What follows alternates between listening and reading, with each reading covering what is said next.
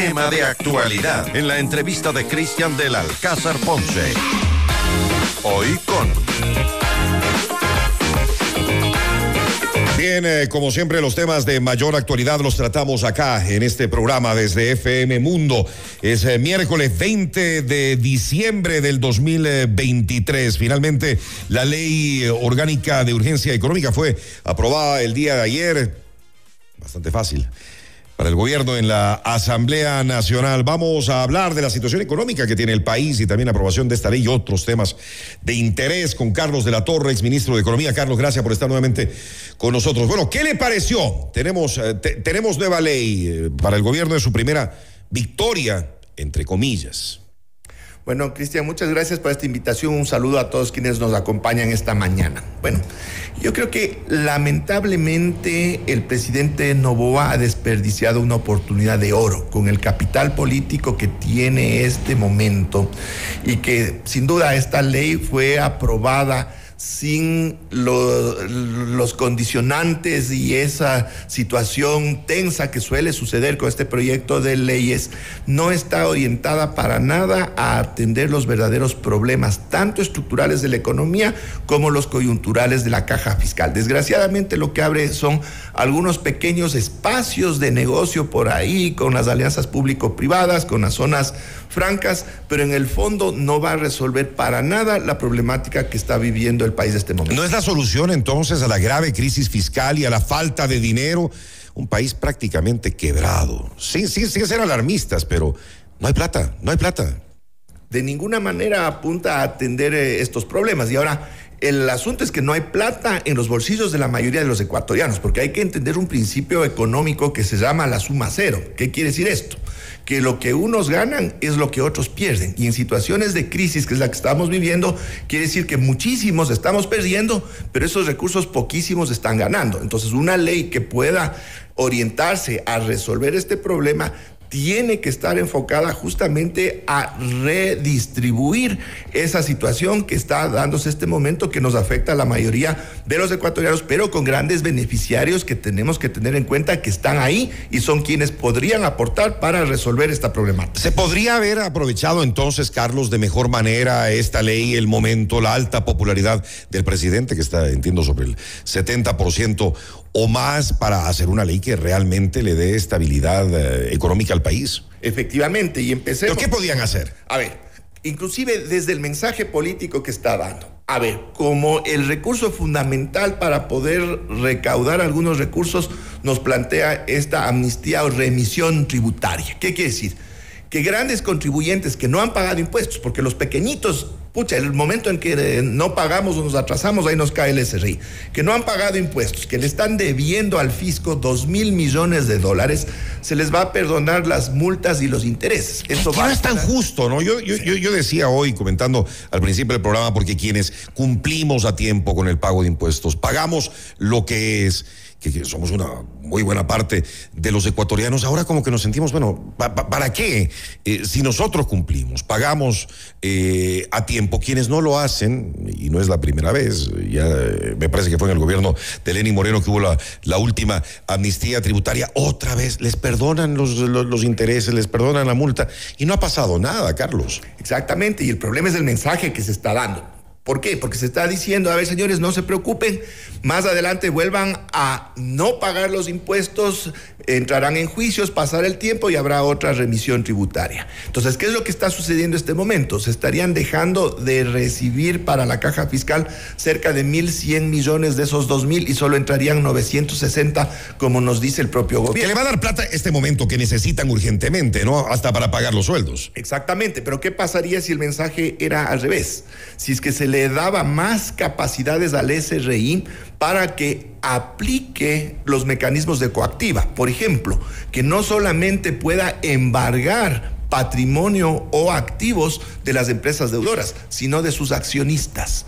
Al otro día, sin tener que efectivamente aplicar esto, tendríamos en fila a estos morosos ya pagando lo que le deben al fisco y ahí se estaría recuperando esos recursos de manera inmediata y se estaría dando un mensaje de que aquí sí se cobra impuestos. Esa era la manera entonces. Exactamente. Y hay otros mecanismos también. Por ejemplo, lo que es el gasto tributario. En vez de que los tributos sirvan de ingreso para el fisco, a través de lo que permite la normativa, se han dado exenciones y reducciones arancelarias a dedo. Estas podrían alcanzar un monto que supera los 2 mil millones de dólares solo en el año 2023. Eliminando todas estas exenciones a dedo, estamos hablando de 2 mil millones de dólares que también podrían entrar a la caja fiscal sin modificar la ley. Estamos tapando huecos entonces solamente, Carlos, por el momento. Exactamente, y desgraciadamente se ve que aquí hay también un interés político precisamente de no topar a estos pocos que están ganando de la crisis. Hay otro espacio importantísimo en el que el fisco no recibe recursos, es la subfacturación aduanera. Los mayores contrabandistas de este país son grandes importadores que subfacturan sus importaciones para pagar menos aranceles. Ahí tenemos 700 millones de dólares, y esa es una estimación de hace algunos años, que no entran a la caja fiscal y esto se puede solucionar simplemente poniendo mejores controles aduaneros, pero evidentemente va a afectar el bolsillo de grandes importadores. Otro de los grandes logros que decía ayer el, eh, el, presidente y que lo ha manifestado en algunas oportunidades con lo poco que habla es el de eh, el empleo joven, la generación de empleo joven. ¿Con esta ley se va a dar eso? O, será mínimo realmente lo que se logre? Bueno, suena bonito y es uno de los caramelitos para que la ley tenga esa, eh, esa perspectiva de que es todo positivo. A ver, el empleo no se genera ni por ley, ni así se les regale dinero a las empresas. El empleo se genera cuando las empresas primero producen, pero para que produzcan antes tiene que haber consumo. Y desgraciadamente ayer mismo el Banco Central del Ecuador ya hizo públicas las cifras del desempeño del tercer trimestre de este año de la economía ecuatoriana y el crecimiento es magro, pero con caída del consumo y de las inversiones. Entonces, ¿qué significa esto? Si los ecuatorianos estamos restringiendo nuestro consumo, compramos menos. Las empresas, por lo tanto, van a producir menos y del otro lado no van a requerir ya trabajo y más bien esto va a generar más desempleo. Y por eso digo, si no se resuelve el problema estructural desde el lado de lo que se llama la demanda agregada, es decir, desde el lado del consumo, se les puede hasta regalar dinero y de hecho se está haciendo eso con las empresas a través de estas exenciones tributarias, arancelarias y con eso no se genera una sola plaza de empleo. Estaba revisando algo de la ley, son más de 140, 150 páginas. Habrá que habrá que hacerlo minuciosamente y con, y, con bastante tiempo, pero le dan mucha importancia al tema de las zonas francas, eh, Carlos. ¿Será que esto trae inversión extranjera de verdad en el corto tiempo con la inestabilidad eh, política y jurídica que, que brinda el Ecuador? muy poco y el beneficio ya para la economía nacional es prácticamente nulo. ¿Por qué? Porque estas zonas francas en economías como la nuestra vienen a convertirse en espacios para la maquila. ¿Qué significa esto? Vendrá el capital internacional, lo que sea, pero viene a sacar más dinero. Primera cosa, las inversiones extranjeras sacan más dinero del que ponen, porque si no, no vendrían, pues así de simple. Toda inversión tiene que sacar el capital más un retorno.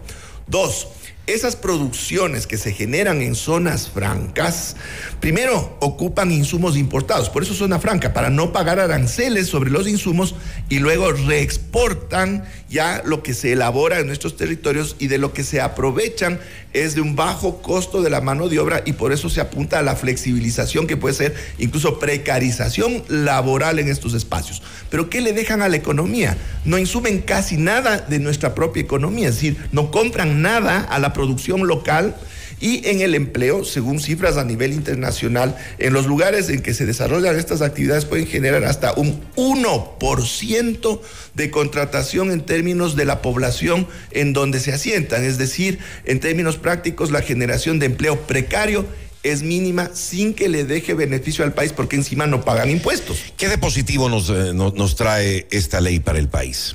En términos prácticos y reales, nada, absolutamente nada. Nada, nada lo que permite es una recuperación eh, más uniforme de recursos desde lo que viene a ser este de anticipo del impuesto a la renta que ahora se maneja bajo esta lógica de la autorretención. Entonces, lo único que se logra... Eso les va a quitar también eh, liquidez, a algunas empresas. Liquidez a algunas empresas, algunas compañías. Exacto. Entonces, por eso han definido que se va a analizar cuánto será el porcentaje en términos del sector. Pero, ¿qué significa esto? Que el Ministerio de Economía y Finanzas, en vez de recibir los recursos eh, acumulados en abril, va a recibir desde enero de manera uniforme una parte del pago del impuesto a la renta, lo que ciertamente le va a dar cierto respiro los primeros meses del año, pero eso no está resolviendo en el fondo el tema estructural porque el monto a recaudarse va a seguir siendo el mismo, sino que repartido a lo largo del año. Bueno, como decimos, habrá que analizar eh, más a profundidad todos los temas de, esta ley que fue aprobada por la Asamblea Nacional. Me imagino que el presidente no pondrá reparos y la aprobará inmediatamente porque tiene que entrar en vigencia el primero de enero. Cambiando de tema, ¿es adecuado disponer de las reservas internacionales de oro para enfrentar esta, esta crisis fiscal? Que tenemos muy poco oro, por cierto. A ver, tenemos que entender también cómo funciona este mecanismo de acuerdo a la ley vigente. Primero, no se puede tomar, el fisco no puede tomar las reservas internacionales. Lo que la caja fiscal puede recibir son los excedentes de la operación tanto de empresas públicas o como de entidades como es el Banco Central del Ecuador. ¿A qué me refiero con excedentes? Este oro es parte de la Reserva Internacional, está contabilizado como parte de la Reserva Internacional y hay más o menos 2 mil millones de dólares en oro en libros. ¿Qué quiere decir esto? Que a un precio determinado, que no es el de mercado, se valora el volumen que está definido en onzas en el Banco Central del Ecuador o en toneladas también, es una medida de, de peso, y eso por un precio determinado. Si se vende ese oro, a un precio internacional superior al de la valoración en libros del Banco Central del Ecuador, ese excedente sí puede pasar a la caja fiscal pero no el principal. El principal se convierte de oro a dólares y sigue quedándose en el Banco Central como reservas internacionales. Es decir, el monto de las reservas internacionales no cambia, pero solo ese margen, esa ganancia, esa utilidad podría pasar a la caja fiscal. Claro, pero el ministro, el ministro de Economía ha dicho que es demasiado alto el porcentaje de reservas de oro, pues considera que el Banco Central debería tener más activos líquidos. La intención es que una parte del oro se venda y así al menos un 10% de ese metal se convierte en dinero en efectivo. Ha dicho también que no tocará el dinero que resulte de la venta del oro del Banco Central. Exactamente, no toca el principal, pero hay alternativas mucho más eficientes y que le permitirían más recursos todavía.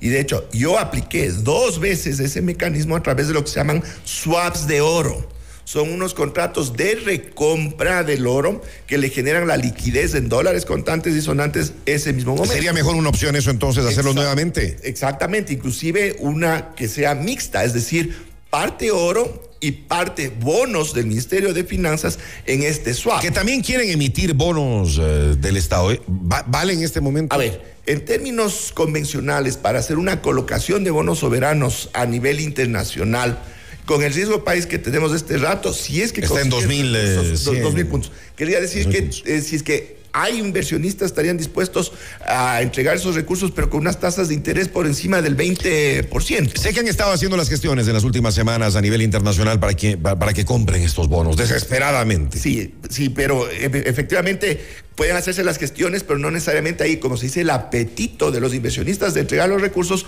o exigirán tasas muy altas. Pero con un swap de oro, este eh, impacto negativo en el costo financiero del riesgo país puede atenuarse porque ya viene en otra operación con parte que va a ir en el oro, que de todas formas viene a ser una garantía.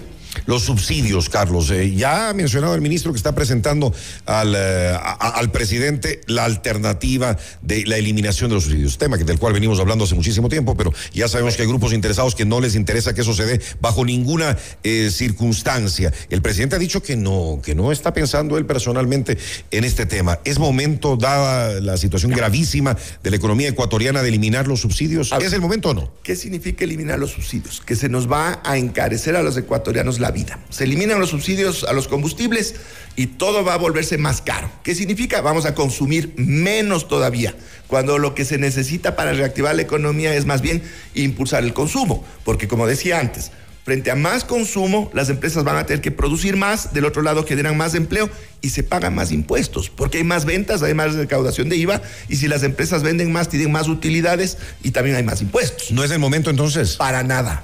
Y un subsidio mal eliminado o mal focalizado, por ejemplo. Pero no podemos seguir toda la vida subsidiando y subsidiando todo en este país, ¿no? Es que tenemos que tener en cuenta, los subsidios no son buenos ni malos, son una herramienta. Los países del primer mundo tienen subsidios permanentes a sectores que para eso son estratégicos. Por ejemplo, el caso de la agricultura el caso de la energía. ¿Por qué? Porque así pueden funcionar adecuadamente. Pero con el tema de los combustibles sabemos que hay muchos que se aprovechan y de gran manera hay mafias incluso que están metidas en Exactamente, pero el problema no es el subsidio, son los controles. ¿Qué pasa si es que se elimina el subsidio a los combustibles?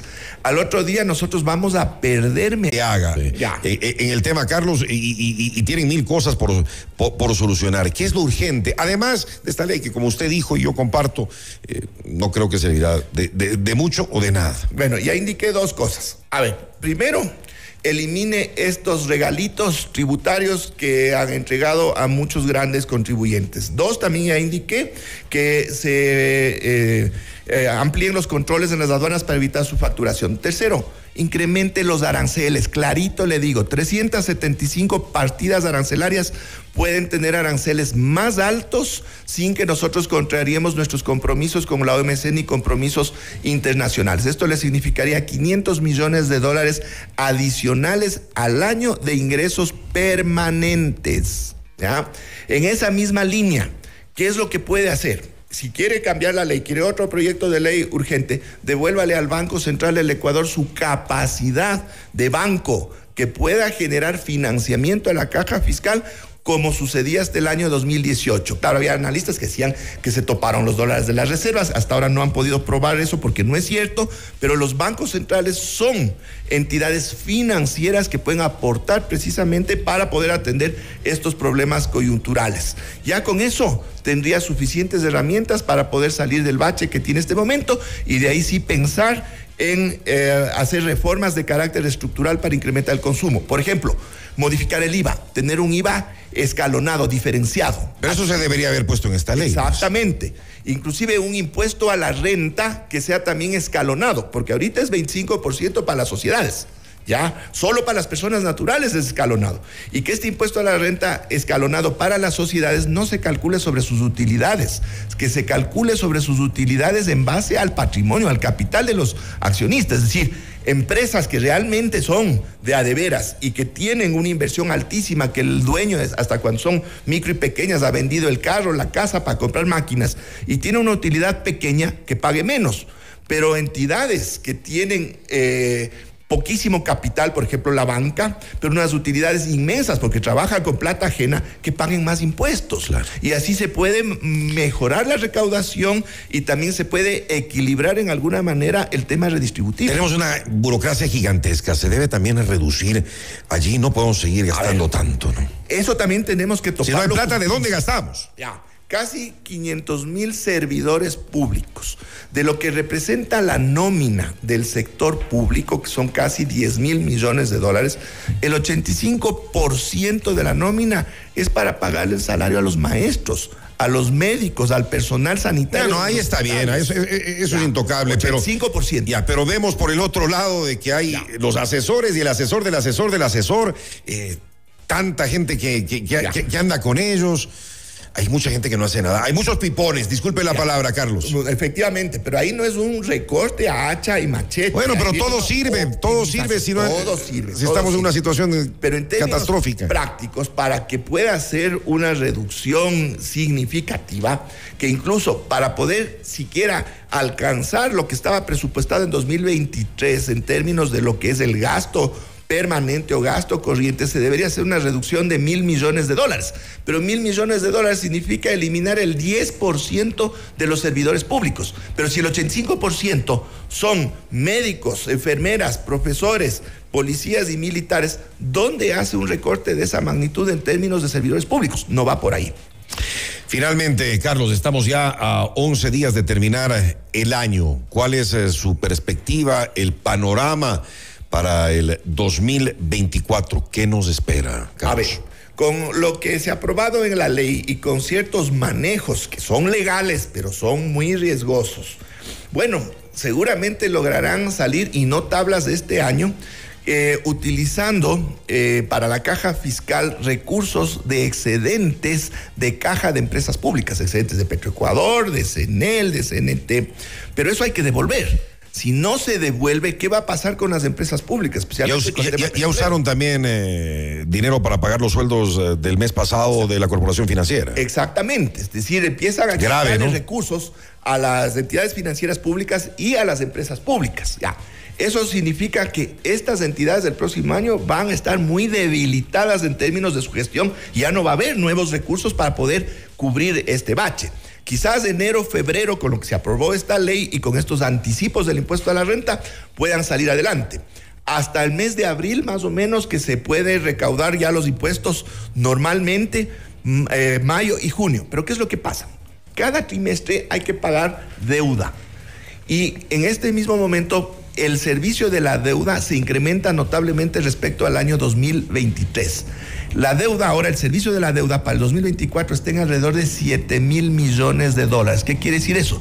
Que más o menos cada trimestre se tiene que tener 1.700 millones adicionales de dinero de lo que normalmente se obtiene. Por eso, en el mes de junio empezará a toser otra vez la caja fiscal y ahora sí sin opciones de tener recursos porque la ley no da para El segundo semestre entonces será más complicado que el primero. Exactamente, y sin casi posibilidad de financiamiento internacional. Y ojo, quien nos podría entregar recursos, pero no muchos porque ya estamos también al límite, es el Fondo Monetario Internacional. Y de todo el servicio de esa deuda, de esos 7 mil millones, el 60% de eso tenemos que pagarle al Fondo Monetario Internacional y a los organismos que trabajan en conjunto con esta entidad. Entonces ahí también yo sugeriría que se sienten a renegociar el pago de esa deuda, que es una deuda que se adquirió recién desde el 2018 y es la que más nos cuesta este Claro, y que tampoco se trata de seguir endeudándonos y endeudados, ya estamos demasiado endeudados como país. ¿Qué podemos hacer nosotros eh, como ciudadanos frente a, a este panorama y a lo que se viene o se pueda venir. Bueno, desgraciadamente como ciudadanos estamos sujetos al entorno macroeconómico que se ve que no es para nada favorable el próximo año. Ahora, lo que es positivo es que a la final la economía de los ciudadanos es la que de alguna manera logra sostenerse. Por ejemplo, la salida que tuvo la economía ecuatoriana después de la pandemia no se debió a una acción del gobierno. Por eso nuestra economía no creció como las economías de la región y del mundo y no hemos recuperado el nivel del 2019. Pero esa pequeñísima recuperación que se dio, ese efecto rebote, es por obra y gracia de los ecuatorianos que seguimos bregándole día a día y eso es lo que nos toca eh, seguir haciendo. Ajustarse. Ajustar el cinturón, y seguir en lo que se pueda, ¿no? Bueno, y ojalá se solucione también el tema de, los cortes de energía que, que, causan muchísimas pérdidas. Le agradezco mucho por haber estado con nosotros por su tiempo, Carlos de la Torre, exministro de Economía. Muy gentil, Carlos, unas felices fiestas. Igualmente, muchísimas gracias y un abrazo para todos. Gracias, buenos días. Noticias, reportajes y opinión.